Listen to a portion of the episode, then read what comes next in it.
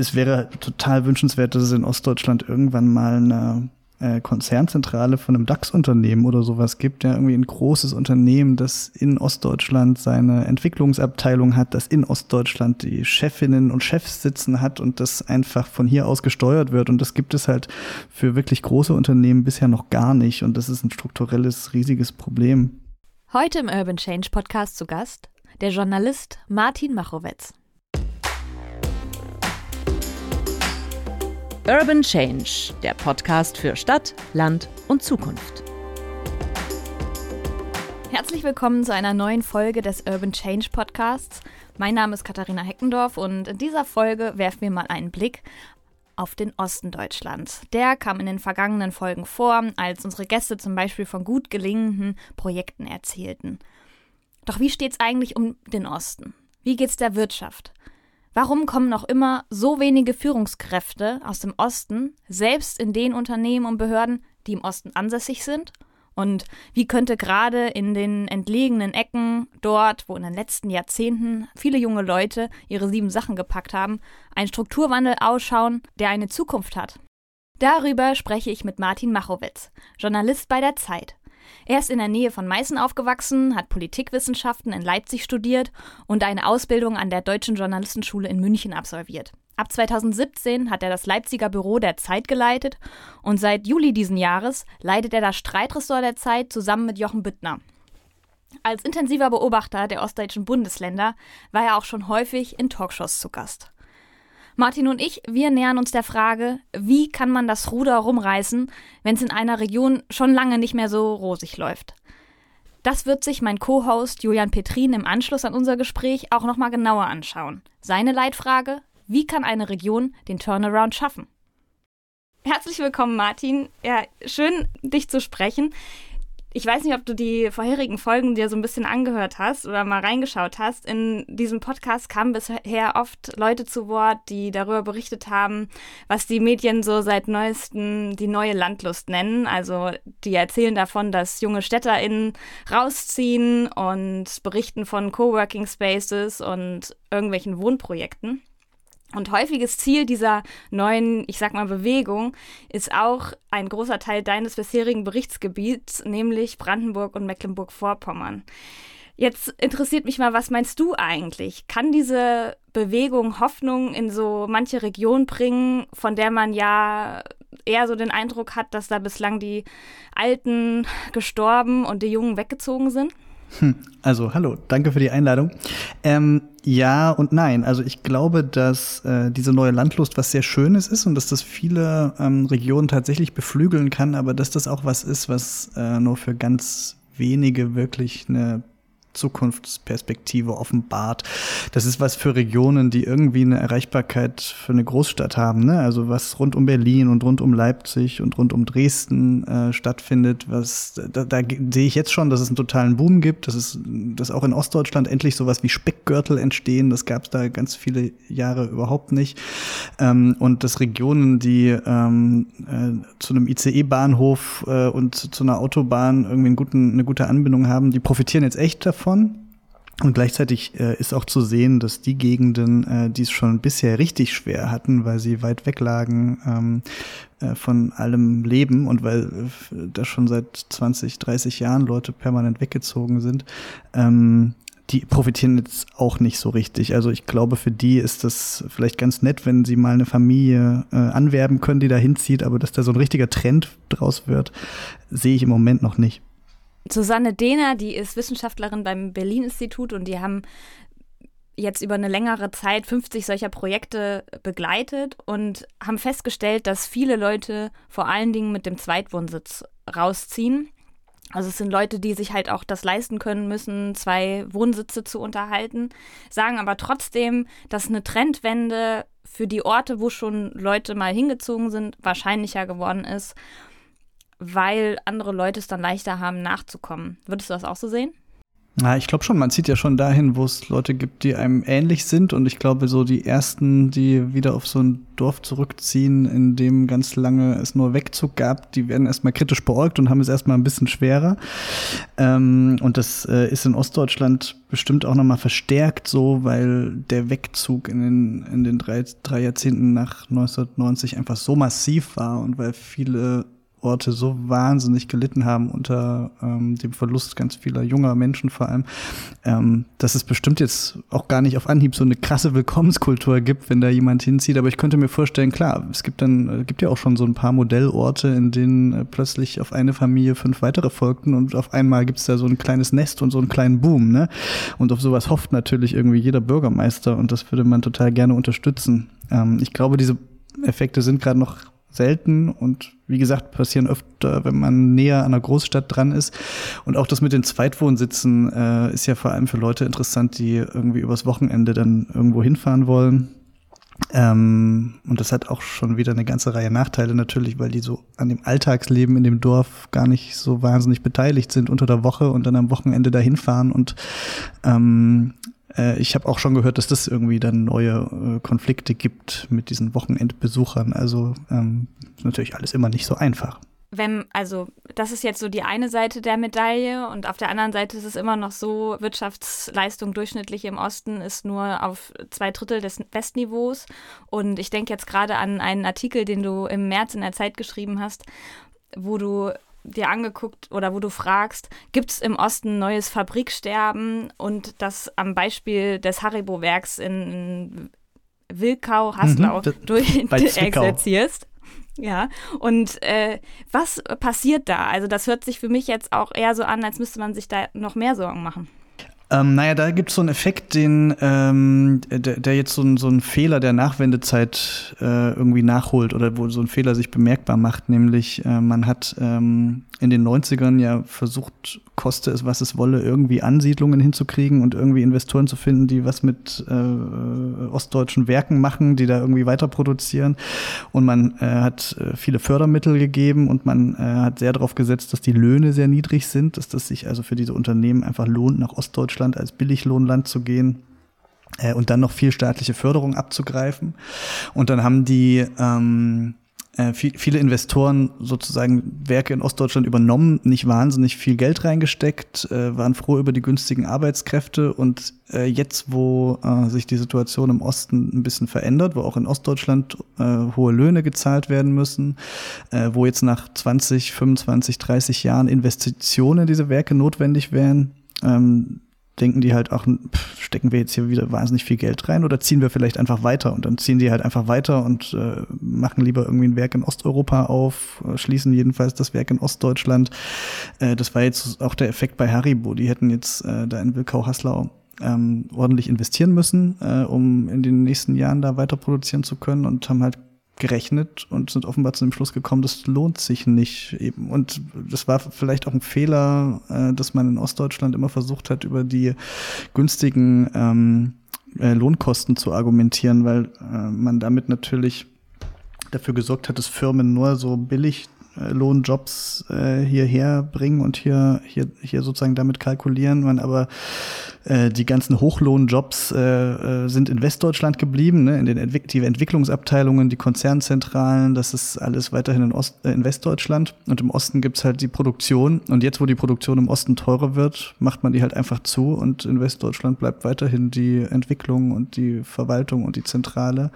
Äh, und man produziert dann halt, ja, keine Ahnung, irgendwo, wo es noch günstiger ist. Oder inzwischen sind eben die Lohnkosten auch nicht mehr so, so krass unterschiedlich. Bei Haribo ist zum Beispiel so, die produzieren jetzt einfach auch wieder in Westdeutschland und in ihrer Zentrale, ja. Also ähm, es wäre total wünschenswert, dass es in Ostdeutschland irgendwann mal eine äh, Konzernzentrale von einem DAX-Unternehmen oder sowas gibt, ja, irgendwie ein großes Unternehmen, das in Ostdeutschland seine Entwicklungsabteilung hat, das in Ostdeutschland die Chefinnen und Chefs sitzen hat und das einfach von hier aus gesteuert wird. Und das gibt es halt für wirklich große Unternehmen bisher noch gar nicht. Und das ist ein strukturelles, riesiges Problem. Mhm. Und ist Tesla jetzt vielleicht ein Unternehmen, wo es Hoffnung gibt, dass halt die, die Jobs von Hochqualifizierten auch dort angesiedelt werden? Auf jeden Fall, Tesla ist natürlich ein Beispiel für eine tolle neue Branche, die, ähm, äh, die wir in Deutschland uns sehr sehnlich wünschen. Und äh, E-Autos sind aus Sicht vieler Leute ja wirklich eine Zukunftstechnologie. Ähm, und äh, Tesla ist da ein Unternehmen, das weit vorne ist. Und es gibt ja da in dem Brandenburger Werk ist ja auch sozusagen Entwicklung geplant und nicht nur Herstellung. Und es gibt dann auch noch irgendwie diese Batteriefabrik, die da geplant ist. Und äh, Berlin ist ganz nah. Und ich glaube, dass das schon irgendwie eine tolle Sache ist. Äh, gleichzeitig ist es natürlich auch ein Unternehmen, das wieder seine Zentrale nicht in äh, Ostdeutschland, in dem Fall nicht mal in Deutschland haben wird, ne? sondern das ist auch ein Produktionsstandort. Und äh, das äh, wird jetzt von Tesla relativ schnell aus dem Boden gestampft. Ähm, und ich glaube auch, dass das sehr nachhaltig ist und viele Jahrzehnte äh, bestehen kann. Aber es geht natürlich auch ganz schnell, dass man so ein Werk irgendwann wieder zumacht, wenn die irgendwie strategisch umsteuern, wenn die äh, in Probleme geraten oder äh, statt Elektroautos künftig doch Wasserstoffantrieb sich durchsetzt. Ich weiß nicht, kann ja alles passieren. Oder das Wasser knapp wird. Oder das, ja, das ist ja in äh, Brandenburg, da wo das Tesla-Werk steht, offenbar ein großes Problem. Ähm, nee, dann werden die natürlich, äh, das erste, was sie schließen werden, ist ihr Werk in Brandenburg und nicht das, äh, nicht die Zentrale äh, in den USA. Das ist ja total klar. Deswegen, äh, man wünscht sich immer sehr, dass es dass es halt mal gelingt, irgendwie eine, äh, ein Start-up aus Dresden oder Leipzig oder Potsdam äh, äh, zu, zu so einer Größe zu führen, dass es halt ein, ein DAX-Konzern werden kann. Und es gibt auch immer mal wieder Ansätze. Äh, die Schwierigkeit ist halt, dass man dafür Geld braucht und Investoren braucht. Und äh, wenn es dann so ein Unternehmen gibt, dann wird das halt ganz schnell gekauft und dann wird die Zentrale doch wieder woanders hin verlegt. Und das ist irgendwie immer so ein, so ein Wettrennen mit dem Markt. Und äh, viele Politiker wünschen sich das total. Man kann es aber einfach nicht künstlich herstellen. Ähm, aber man, man bräuchte einfach viel mehr, viel größere Unternehmen. Hast du einen Tipp, wie man das eher provozieren könnte. Also Startups werden ja zum Beispiel in Dresden auch stark gefördert und ich glaube auch überall gibt es irgendwo Orte, wo die versucht werden, mit, mit günstigen Büroräumen ähm, ja, die anzulocken. Ja, hast du da eine Idee?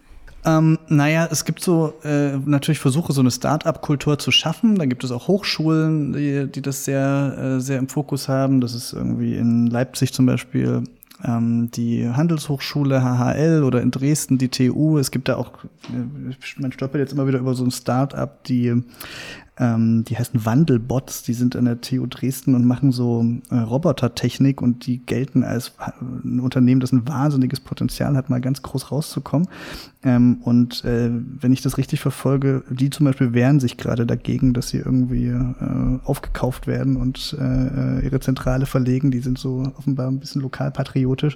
Also man braucht dann irgendwann mal so ein Unternehmen, das, äh, das es durchzieht. Vielleicht sind die ja das Unternehmen, das es mal wird. Aber also irgendwann muss es auch mal passieren und es wird bestimmt auch mal passieren.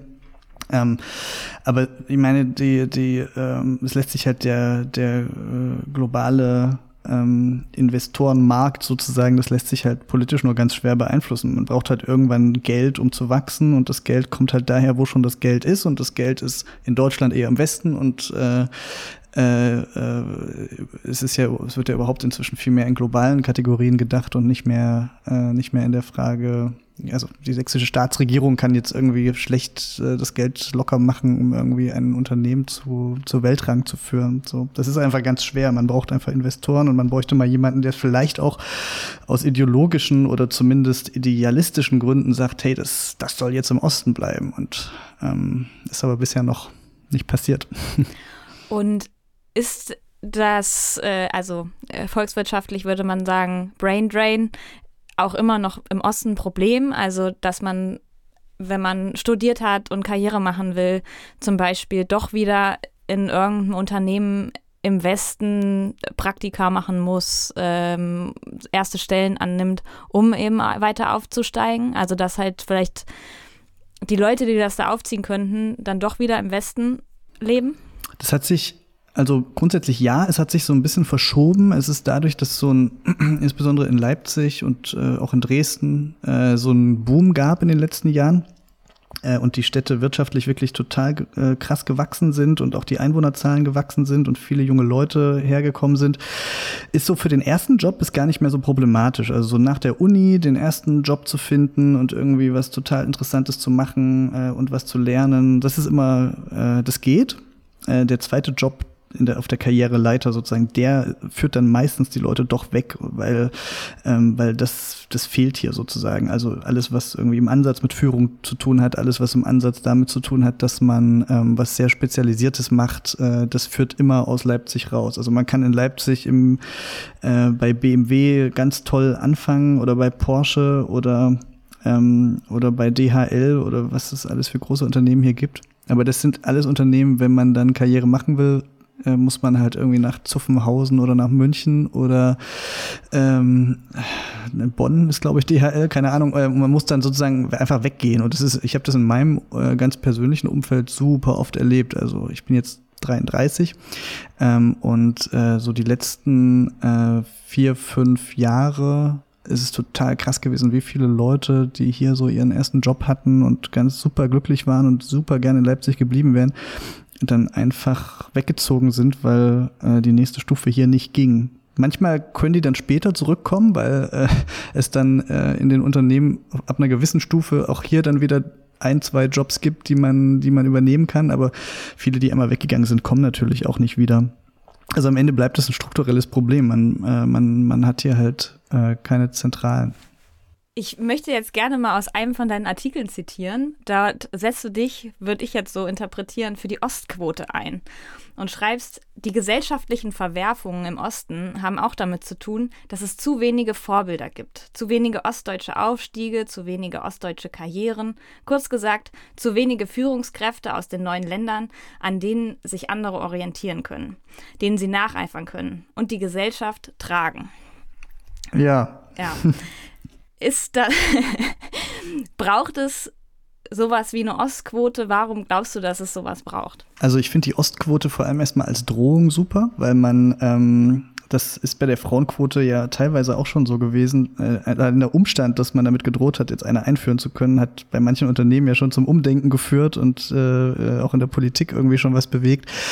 Ähm, und äh, diese Hoffnung hätte ich jetzt beim Thema Ostdeutsche in Führungspositionen auch. Ja, es ist einfach natürlich total krass. Das ist eine, die ostdeutsche Gesellschaft ist eine Gesellschaft, die keine Führungsvorbilder hat und keine, fast keine Role Models für Aufstieg. Das ist ähm, äh, es gibt eine ostdeutsche Kanzlerin, das wird dann immer gleich angeführt, wenn man über das Thema spricht, aber eine ostdeutsche Kanzlerin, die gar nicht so wahnsinnig oft und gerne über dieses Thema spricht, ehrlich gesagt.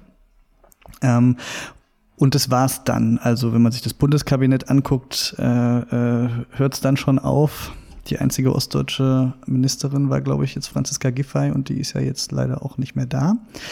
Ähm, und dann äh, äh, kann man sich irgendwie alle gesellschaftlichen Bereiche angucken, die man sich angucken möchte und man wird keine Ostdeutschen in Führungspositionen finden. Es gibt fast keine ostdeutschen Unirektoren, es gibt fast keine ostdeutschen ähm, äh, Generäle bei der Bundeswehr. Es gibt äh, äh, faktisch äh, in den DAX-Konzernen, äh, weiß ich nicht, finden wir irgendwie drei oder vier Ostdeutsche. Das schwankt immer so ein bisschen, aber ist einfach wahnsinnig wenig in den Vorständen.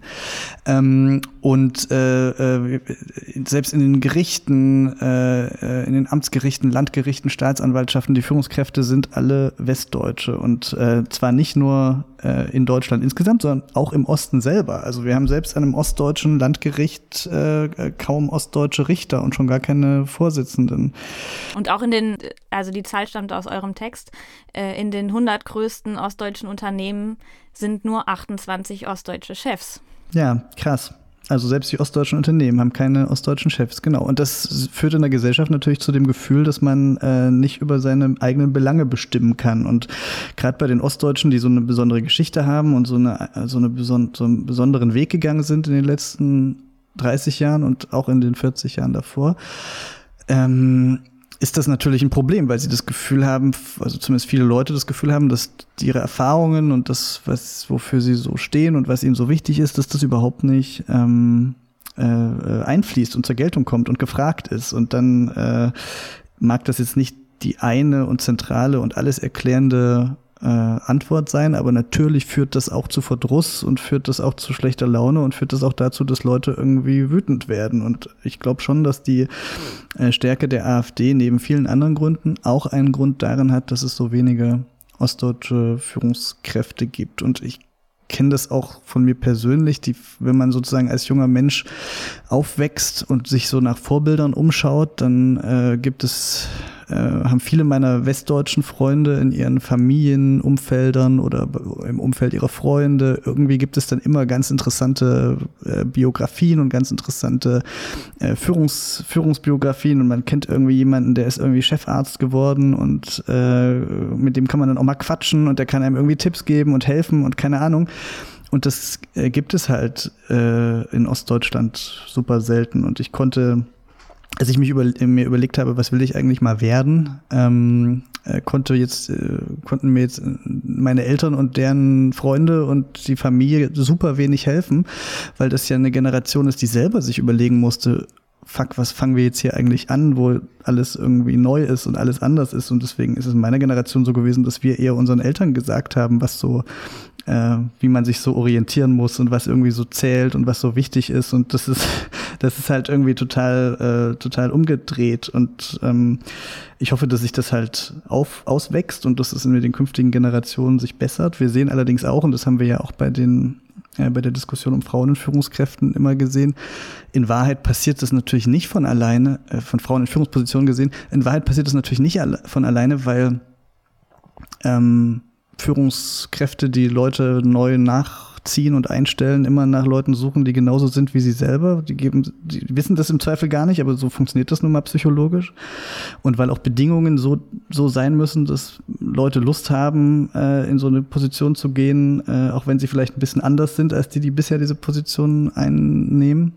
Äh, und deswegen passiert es halt nicht, ohne dass man es politisch will und dass man es gesellschaftlich will und auch was dafür tut. Äh, und deswegen glaube ich, irgendwie muss man über sowas sprechen. Wie, wie eine Quote. Wenn ich mir das vorstelle, würde ich auch sowas empfinden wie eine Art Ohnmacht. Also ich sehe um mich rum, dass ähm, viele Leute halt für Konzerne im Westen arbeiten, für Chefs und Chefinnen, die aus dem Westen kommen, ähm, die ihre Miete an BesitzerInnen von Wohnungen aller Regel im Westen überweisen. Ähm, dann hätte ich vielleicht nicht mehr so das Gefühl, dass ich wirklich was verändern kann. Ja, genau. Also ich äh, wohne zum Beispiel in einem Miethaus in äh, Leipzig, das äh, vor fünf oder sechs Jahren wurde das komplett saniert und dann sind da ganz viele junge Familien eingezogen. Und äh, so beim ersten äh, Grillfest der ganzen neuen Eingezogenen äh, stellte man fest, ah, wir kommen aus Gera, wir kommen aus Leipzig, wir kommen aus äh, Dresden, wir sind aus der Südvorstadt nach Plagwitz, wo mein Haus ge steht, äh, gezogen, so und haben uns also unterhalten und kennengelernt. Und dann ähm, sprachen wir drüber, äh, wer eigentlich in diese Wohnung als Mieter gezogen ist und wer als Käufer. Und dann sagten alle, nee, nee, wir mieten alle. Alle sind dann Mieter gewesen. Und dann haben wir uns darüber unterhalten, wer eigentlich die Besitzer jeweils unserer Wohnungen sind. Und dann haben wir alle festgestellt, ah, Automobilmanager aus Hannover, äh, irgendwie Zahnarzt aus NRW, ich weiß nicht, äh, weiß nicht mehr genau, wo die herkamen und wer das war, aber es waren alles westdeutsche äh, Leute, die sich in Leipzig jetzt in diesem frisch sanierten Haus eine Wohnung gekauft hatten und die dann weiter vermietet haben. Und das ist selbst in meiner Generation so. Und das ist irgendwie total stranges Gefühl erstmal, dann festzustellen, okay, wir zahlen jetzt hier alle jemandem aus Westdeutschland seine Altersvorsorge ab und, äh, und sind hier jetzt Mieter und für uns gibt es überhaupt gar keine Chance, äh, äh, hier selber zu kaufen, weil ähm, für die meisten Leute die Preise äh, das äh, übersteigen, was man halt in Ostdeutschland äh, verdient und weil es irgendwie, weil wir sowieso die ersten in unseren Familien sind, die jetzt drüber nachdenken konnten, mal irgendwas zu kaufen. So, und dieser Effekt ist total krass. Du bist halt sozusagen in Leipzig, in einer Stadt, die so eine geringe äh, Eigentumsquote hat, äh, äh, das ist einfach, ähm, das macht einfach was mit dem Gefühl der Stadtbevölkerung und äh, so zieht sich das ja durch viele gesellschaftliche Bereiche. Also wenn man über das Erben spricht, das ist in Ostdeutschland ein ganz anderes Thema als in Westdeutschland, weil es halt wenig zu erben gibt. Was ja auch dazu führt, dass dieses Missverhältnis eher größer wird. Genau, also ja. die äh, Leute im Westen dürfen, können halt dann vielleicht die Wohnungen vererben, die sie halt äh, in Vorgenerationen in ostdeutschen Städten gekauft haben. Definitiv, ja. Das ist so eine, äh, äh, das sehe ich jetzt auch wiederum in meinem äh, Umfeld, in, bei meinen Gleichaltrigen, wenn ich mir die Leute anschaue, die mit mir in der Journalistenschule waren.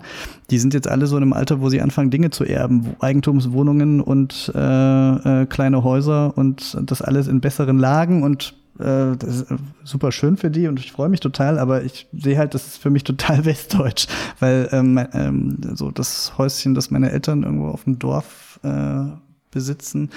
Ähm, haben wir ja vorhin schon drüber gesprochen, ist jetzt von dieses Dorf ist vom Boom wirklich überhaupt nicht erfasst äh, und wird es sicherlich auch nicht. Das wäre sehr unwahrscheinlich.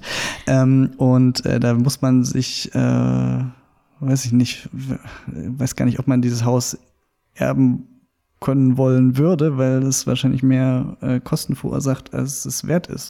Äh, ich bin auch dagegen, dass man irgendwie immer äh, die, die Entwicklung in Ostdeutschland jetzt nur so ähm, problematisiert. Ich habe das jetzt die ganze Zeit gemacht und äh, bin, mir ist auch immer wichtig, auf die Defizite und die Probleme hinzuweisen. Gleichzeitig darf man auch nicht vergessen, wo wir herkommen und äh, was wir für eine äh, abgewrackte, ähm, kaputte äh, Industrie hatten mit einer desaströsen äh, ökologischen äh, und ökonomischen Bilanz und äh, das, was da in den letzten 30 Jahren passiert ist, das ist schon auch wahnsinnig toll, ja, also wie schön es in Ostdeutschland heute ist, wie gut man hier leben und arbeiten kann, ähm, das darf man dann eben auch nicht vergessen.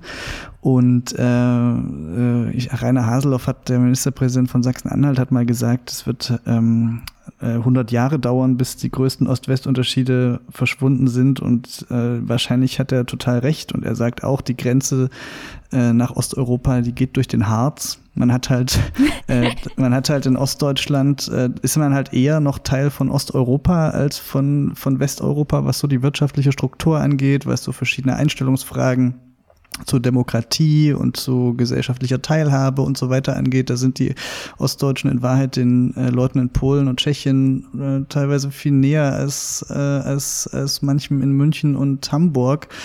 Und ähm, das ist in vielen Fällen halt so, dass ich das, dass es auch noch eine ganze Weile brauchen wird, bis sich das angleicht. Und vielfach ist es auch gar nicht schlecht. Es ist ja total schön, dass wir in Deutschland auch irgendwie divers sind, dass wir verschiedene Haltungen und Meinungen haben und auch verschiedene Einstellungen zum Leben und dass man ähm, eine unterschiedliche Geschichte haben kann. Ich bin auch immer total dagegen, das so wegzureden. Ich finde das irgendwie total schön. Ich erzähle auch super gerne davon, wo ich herkomme und was da anders ist oder was ich im Westen anders wahrnehme oder so.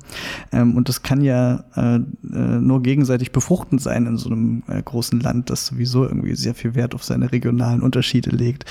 Ähm, aber das ändert natürlich nichts daran, dass man so bestimmte wirtschaftliche und ähm, äh, ökonomische Bedingungen vor allem äh, und Gerechtigkeitsfragen äh, auch immer wieder ansprechen muss, weil sie sich sonst nicht klären. Also Probleme verschwinden ja nur, wenn man äh, sie diskutiert und nicht, indem man wegguckt. In der letzten Podcast-Ausgabe hat Saskia Hebert, die Transformationsdesignerin, als Beispiel das Elbe Valley genannt. Das ist jetzt so ein Zusammenschluss aus diesen vier Bundesländern im Vierländereck, die versuchen wollen, diese Region, von der sie selber sagen, wir gehören zu den Ärmsten der Armen, äh, in allen Statistiken irgendwie weit hinten, äh, zur resilienten Region machen. So ist der ihr Stichwort. Und das wollen sie machen, indem sie die Schwächen eigentlich in Stärken umwandeln. Nämlich, dass alles total günstig ist, sie Platz haben und man irgendwie eine schnelle ähm, einen schnellen Draht zu allen politischen Entscheiderinnen hat. Das wollen sie jetzt versuchen herauszuarbeiten, um wieder Leute dahin zu locken. Braucht es irgendwie so einen Ansatz vielleicht viel eher, wo man nicht versucht, jetzt aus einer total schwachen eine total starke Region zu machen, sondern indem man versucht, diese Vorteile, die ja auch darin liegen können, dass das ja, also zum Beispiel, die haben ja auch schon gelernt, in gewisser Weise zu schrumpfen. Dass man das herausstellt. Voll, also ich glaube, dass sozusagen vieles, was so in Ostdeutschland besonders ist, äh, erzählen wir auch äh, häufig als ähm, Schwächen und wir können es natürlich viel häufiger auch als Stärken erzählen. Und total richtig, dass so Regionen, in denen äh, Platz ist, in denen man äh, günstige Mieten hat, in denen äh, man Freiraum hat, große Hallen äh, äh, und im Zweifel noch eine gute Anbindung, die können natürlich voll damit äh, werben, dass sie, äh, dass sie Regionen von Freiraum und von, von Verwirklichungs Verwirklichungsmöglichkeit sind sozusagen. Und äh, das sollte man im Osten auch viel öfter tun. Äh, und, und das ist ja auch was für strukturschwache westdeutsche Regionen. Ähm, und du hast aber den entscheidenden Stichpunkt schon gesagt, man muss halt aufhören davon zu träumen, dass man jetzt irgendwie die Lausitz in die Weltspitze führt, oder die Region äh, zwischen Brandenburg und äh, Niedersachsen irgendwie zum, zur Weltspitze führt, sondern äh, das ist einfach, also Mecklenburg-Vorpommern ist strukturschwach seit vielen Jahrhunderten zum Beispiel und das wird sich natürlich nicht ändern. Man kann das irgendwie einfach aber mögen und sagen, es ist dafür irgendwie wahnsinnig tolles Tourismusland, es ist dafür wahnsinnig schön, es ist ruhig, man tritt sich nicht auf die Füße und man äh, kann, wenn man will, da auch noch super arbeiten. Und das ist nicht was für jeden, aber es ist halt was Tolles für manche. Und ich glaube, das hat man auch in Ostdeutschland immer ähm, falsch gemacht, dass insbesondere westdeutsche Politiker halt versprochen haben, wir sind hier in äh, 20 Jahren, Stichwort blühende Landschaften, die ja, haben wir ja sogar, aber wir sind hier in 20 Jahren irgendwie die tollste äh, und, und boomendste Region, die man sich überhaupt nur vorstellen kann. Nein, die Lausitz wird äh, auch nach dem Braunkohleausstieg zwar Milliarden Strukturhilfen bekommen, haben. Aber das wird, äh, das wird keine, ähm, das wird kein Silicon Valley, sondern das, äh, das wird eine ganz interessante, lebenswerte Region mit hoffentlich einer guten Verkehrsanbindung. Dafür sollte man das Geld auf jeden Fall ausgeben ähm, die, äh, in die man gerne fährt und äh, äh, die für manche eine tolle Heimat ist, aber äh, die nicht, ähm, wo jetzt nicht jeder Münchner und Hamburger hinziehen muss. Also das, äh, wir, wir, wir machen uns da manchmal schlechte Laune mit unseren wahnsinnigen Ansprüchen auch und dass wir und dass man sich in Ostdeutschland immer mit Westdeutschland vergleicht, ist natürlich irgendwie ähm, macht natürlich ganz automatisch schlechte Laune, weil man vergleicht sich damit äh, mit der industriell am höchst entwickelten Region äh, der Welt. Also es gibt fast kein zweites Gebiet, das so reich, so industrie- und wirtschaftsstark stark ist wie Westdeutschland, äh, würde sich Ostdeutschland häufiger mit Tschechien und Polen und Ungarn und deren Wirtschaftskraft vergleichen, würde man mal feststellen, was man eigentlich hingelegt hat die letzten Jahrzehnte. So und das ist halt immer eine Frage des Maßstabs. Aber ist natürlich klar, wenn man ein gemeinsames Land ist, dann vergleicht man sich natürlich mit der anderen Landeshälfte und ähm, äh, wird dadurch dann äh, schneller unzufrieden, statt äh, äh, manchmal ein bisschen zufriedener zu sein mit dem, was hier so gut ist. Wie würdest du zusammenfassen, wenn man das jetzt mal auf die Frage zusammendampfen würde, was braucht es für einen zukunftsfähigen Strukturwandel in Ostdeutschland? Was ist dafür nötig? Und vielleicht äh, im Anschluss daran wenigstens einmal erwähnt von meiner Seite, dass es natürlich auch im Westen total viele strukturschwache Regionen gibt, äh, die auch im Strukturwandel, äh, am Strukturwandel gescheitert sind. Also ob man ins Saarland guckt, nach NRW oder ich würde auch sagen nach Ostfriesland. Also was braucht es dafür? Ach, wenn ich das wüsste, dann würde ich mich als äh, Wirtschaftsberater selbstständig machen und äh, ein Vermögen verdienen. Also ich glaube, es braucht ähm, Ausdauer, weil es noch lange dauern wird. Es braucht ähm, äh, eine gewisse Offenheit, auch eine gewisse Weltoffenheit, weil äh, Ostdeutschland auf gar keinen Fall in dem Ruf stehen darf, dass man da lieber nicht hingeht, weil die Laune schlecht ist oder man nicht akzeptiert wird. Äh, äh, also Ostdeutschland braucht irgendwie eine gewisse Weltoffenheit, die manchmal fehlt, braucht eine ähm, braucht irgendwie ein bisschen mehr Selbstbewusstsein braucht, aber eben auch, weil die Dinge nicht von alleine laufen, Hilfe dabei. Also das würde ich nach wie vor sagen. Und äh, der Westen hat äh, Riesenglück gehabt, äh, äh, die, die äh, deutlich smarteren und angenehmeren Besatzungsmächte erwischt zu haben nach 1945 und äh, äh, die Ostdeutschen in der DDR, die haben das wirklich länger und härter ausbaden müssen und deswegen würde ich sagen, ist es auch völlig legitim, jetzt noch für ein äh, paar Jahrzehnte zu sagen, ähm, bisschen Unterstützung äh, ist erstens super und zweitens ein paar Pfründe abgeben wäre auch nicht schlecht. Äh, und deswegen, wenn wir immer sagen, wir legen Bundesbehörden in den Osten äh, und wir versuchen ähm, äh, hier, hier zumindest staatlicherseits Dinge herzubringen, dann ist das schon mal super.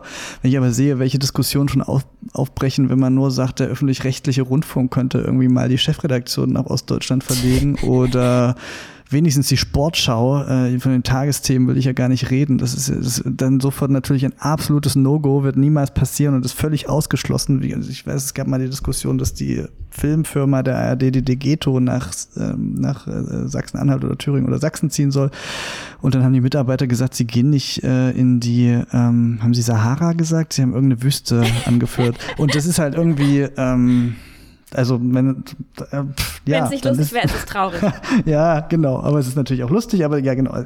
Ähm, es ist äh, so und das, das eigentlich also wie gesagt, ich komme immer wieder darauf zurück. Man bräuchte mal große Strukturen, man bräuchte irgendwie mal einen richtigen Hammer äh, und dann, dann würde es auch nach vorne gehen. Aber der dauerhafte Vergleich bringt uns nicht weiter und es wird kein, es wird jetzt irgendwie keine große Geste von, äh, von Volkswagen gehen, die sagen, wir geben mal Wolfsburg auf und äh, gehen, äh, gehen nach Dessau. Ähm, ah, und deswegen müssen wir halt in kleinen Schritten und mit viel Innovationskraft und Lust und Antrieb immer wieder versuchen, am besten auch in neuen Branchen, äh, in Zukunftsbranchen irgendwie mal die ersten und die äh, coolsten zu sein. Und ich glaube, das äh, wird auch kommen. Also es gibt einfach so viele Branchen, in denen im Osten richtig was geht, äh, dass das nur eine Frage der Zeit ist, wie gesagt. Und ähm, dann wollen alle her. Aber es ist ja heute schon so. Ich meine, wenn ich anschaue, so eine Stadt wie Leipzig, ich glaube, es gibt wenige Städte, also Leipzig war ja die Stadt mit dem größten Zuzug in den letzten Jahren im Verhältnis zur Einwohnerzahl. Keine Stadt ist so schnell gewachsen. Ähm, es ist inzwischen eine der schönsten Städte, eine der lebenswertesten, immer noch eine der günstigsten. Ähm, wer jetzt irgendwie nicht unbedingt in Hamburg leben muss, äh, der sollte eigentlich nach Leipzig ziehen. Und äh, das äh, so Standorte haben wir einfach eine ganze Reihe und das ist schon eigentlich total super. Du hast ja jetzt äh, vier Jahre das Ostbüro der Zeit geleitet und seit Juli. Jetzt ziehe ich selber weg. Ja, seit Juli leitest du äh, gemeinsam mit Jochen Bittner das Streitressort. Als letzte Frage, was nimmst du aus diesen, ja, aus deiner Biografie mit ähm, in dieses äh, Streitressort? Braucht es vielleicht sogar mehr Streit in dieser Frage?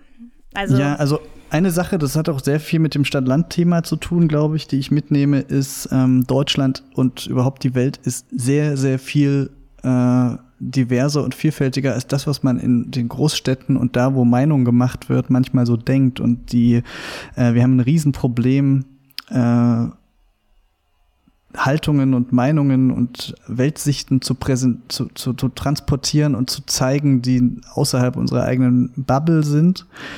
Und das ist auch ein großes Problem des Journalismus, weil Journalisten leben halt in aller Regel in Großstädten. Wir haben vorhin schon drüber gesprochen, dass sie in aller Regel einen bürgerlichen Hintergrund haben.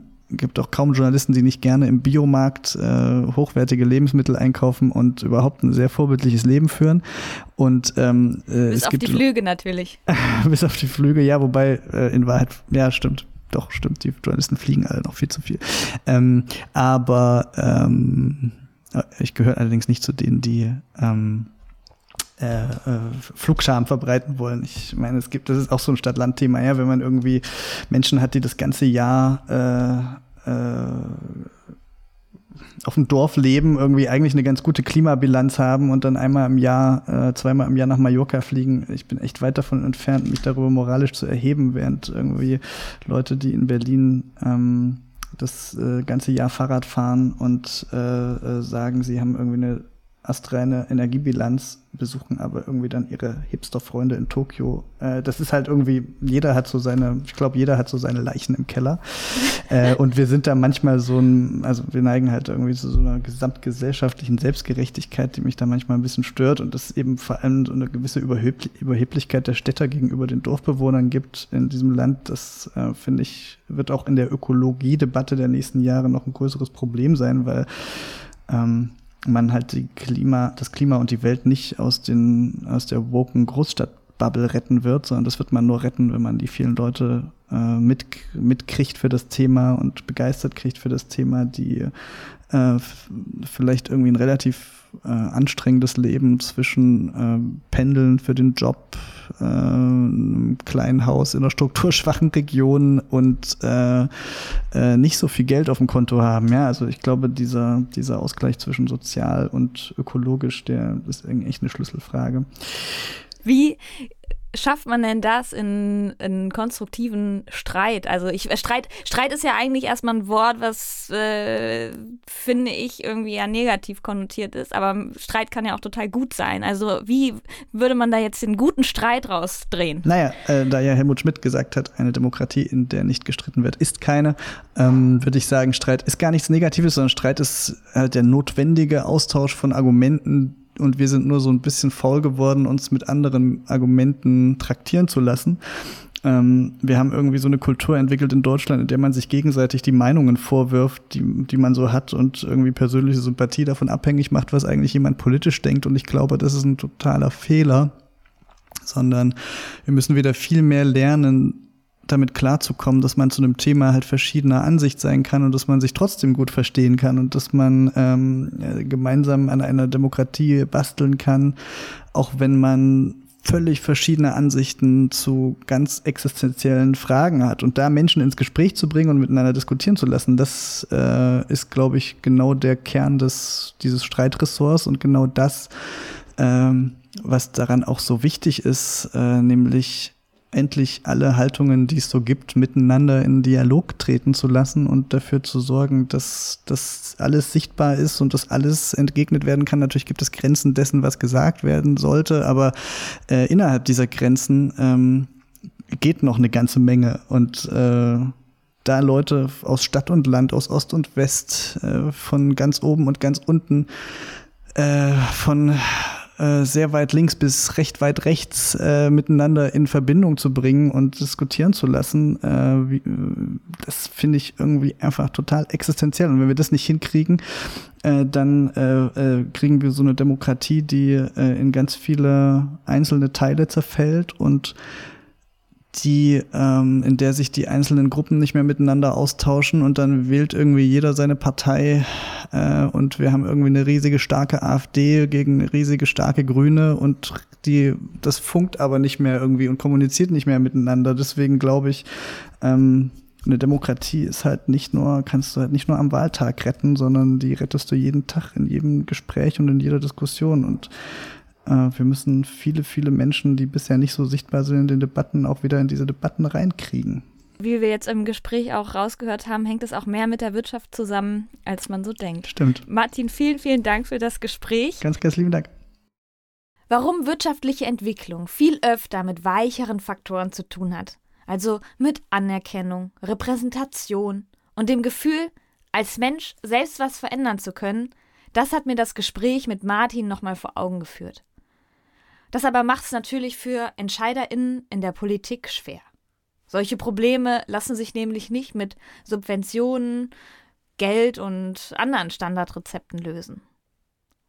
Julian Petrin stellt nun in seinem Spotlight Städte vor, die den Turnaround geschafft haben und zeigt auf, was man von diesen Beispielen für andere Orte mitnehmen kann. Julian ist Urbanist, Stadtforscher, Gründer der Urban Change Academy und Professor für Smart City Solutions an der Hochschule für Technik in Stuttgart. Heute ging es darum, wie ein Landstrich oder eine Region den Turnaround schaffen kann, wenn es nicht mehr so gut läuft. Daran knüpft auch meine Frage für heute an. Was kann man von Städten lernen, die sich neu erfunden haben und kann man das überhaupt beliebig replizieren? Erstmal muss man sagen, nicht jeder Region, der es wirtschaftlich schlecht geht oder der die Leute weglaufen, geht es aus den gleichen Gründen so. Insofern ist es auch schwierig, nach allgemeingültigen Rezepten zu suchen. Zum Beispiel gibt es Regionen, die schon immer im Abseits lagen, die immer schon strukturschwach waren, wie im Gespräch eben auch schon deutlich wurde. Da ist es vielleicht wirklich schwierig, auf eine unrealistische Idee von Wachstum zu setzen. Und es gibt Regionen, denen plötzlich ihre Lebensgrundlage weggebrochen ist. Zum Beispiel die antike Hafenstadt Ostia, der Hafen des alten Roms mit über 50.000 Einwohnern. Als Rom nach der Völkerwanderung an Bedeutung verlor und der Hafen zunehmend verlandete, verlor auch die Stadt ihre Grundlage. Von der alten Hafenstadt sind heute nur Ruinen geblieben. Ein paar Kilometer weiter am Meer gibt es aber ein neues Ostia, da wo die Küste heute verläuft. Jetzt gibt es eben eine neue Stadt mit neuem Sinn als Stadtteil und Badewanne Roms. Glück gehabt für Ostia könnte man sagen, aber richtige Lehren lassen sich aus dieser Geschichte auch nicht ziehen. So wenig wie aus den vielen anderen Geschichten von Orten und Regionen, denen die Bodenschätze ausgehen oder denen die industrielle Grundlage wegbricht. Oder die eben noch im Mittelpunkt des Geschehens lagen, wie zum Beispiel die Hansestadt Lübeck. Seit dem Mittelalter die Königin der Hanse. Nach der Entdeckung Amerikas und dem Aufkommen des Atlantikhandels verlagerte sich der Schwerpunkt der Handelsrouten von der Ost- zur Nordsee und plötzlich gab es da eine andere Stadt, die im Mittelpunkt lag, Hamburg. Lübeck dagegen lag an der nun unbedeutenderen Ostsee. Gegen so etwas lässt sich wohl kaum etwas machen. Trotzdem gibt es Lübeck noch. Die Stadt ist zwar nicht die Metropole geworden, die Hamburg nun ist, aber sie hat auch ihren Turnaround geschafft. Als Wissenschaftsstadt und Tourismusort funktioniert Lübeck eigentlich ganz gut. Braucht es also einfach nur Zeit? Und irgendwann stellt sich ein neuer Sinn für die Stadt ein oder den Landstrich. Darauf möchte kaum ein Politiker warten und das wäre auch etwas zynisch. Denn schließlich geht es in Orten, denen es nicht so gut geht, ja auch meistens den Menschen nicht so gut. Es gibt aber jüngere Beispiele, die Mut machen.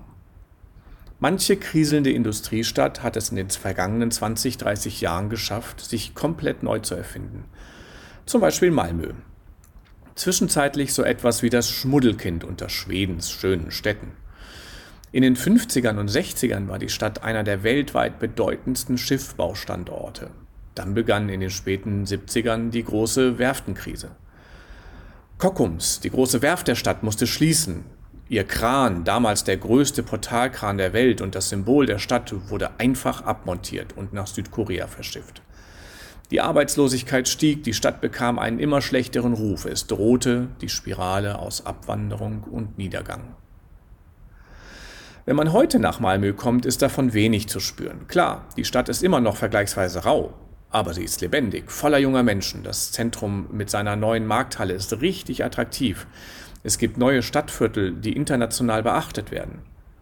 Mittendrin steht das höchste Hochhaus Skandinaviens. Und die Stadt ist regelmäßig auf den vorderen Plätzen, wenn es darum geht, welche Stadt in Europa das beste Innovationsklima hat. Wie hat Malmö den Turnaround geschafft? Ein Faktor war sicherlich die neue Brücke über den Öresund, die im Jahr 2000 eröffnet wurde. Plötzlich bildete Malmö mit Kopenhagen eine gemeinsame Großregion. Aber die eigentliche Erneuerung hat schon vorher begonnen, durch eine Stadtpolitik, die sich strategisch völlig neu ausgerichtet hat. Unter anderem auf die Themen Nachhaltigkeit und Wissenschaft. Vielleicht am wichtigsten war dabei die Gründung der neuen Universität im Jahr 1998, die heute über 24.000 Studierende hat, von denen ein Drittel aus dem Ausland kommt. Heute ist Malmö ein wichtiges Technologie- und Biotech-Zentrum. Wer hätte das vor 30 Jahren gedacht?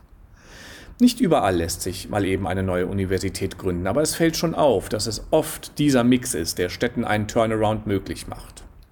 Eine Hochschule, sei sie bereits da oder neu gegründet, eine Stadtpolitik, die bereit ist, alte Zöpfe abzuschneiden und mutig vorangeht, ein Klima des gemeinsamen Machens und eine gewisse Vorleistung in Infrastruktur. Was klar ist, so ein Turnaround kann man nicht alleine aus lokalen Mitteln stemmen. Hier braucht es einen starken Staat, der in die Zukunft einer Region investiert. Und was auch klar ist, nicht jede Stadt und Region kann einen Turnaround wie Malmö schaffen. Aber eine mutige und experimentierfreudige Stadtpolitik wie in Malmö ist auf jeden Fall die Grundlage, ohne die es nicht geht. Das war der Urban Change Podcast der Zeitstiftung. Unterstützt wird diese Reihe von der Urban Change Academy. Ich freue mich, wenn Sie beim nächsten Mal wieder einschalten. Bis dahin, machen Sie es gut. Tschüss.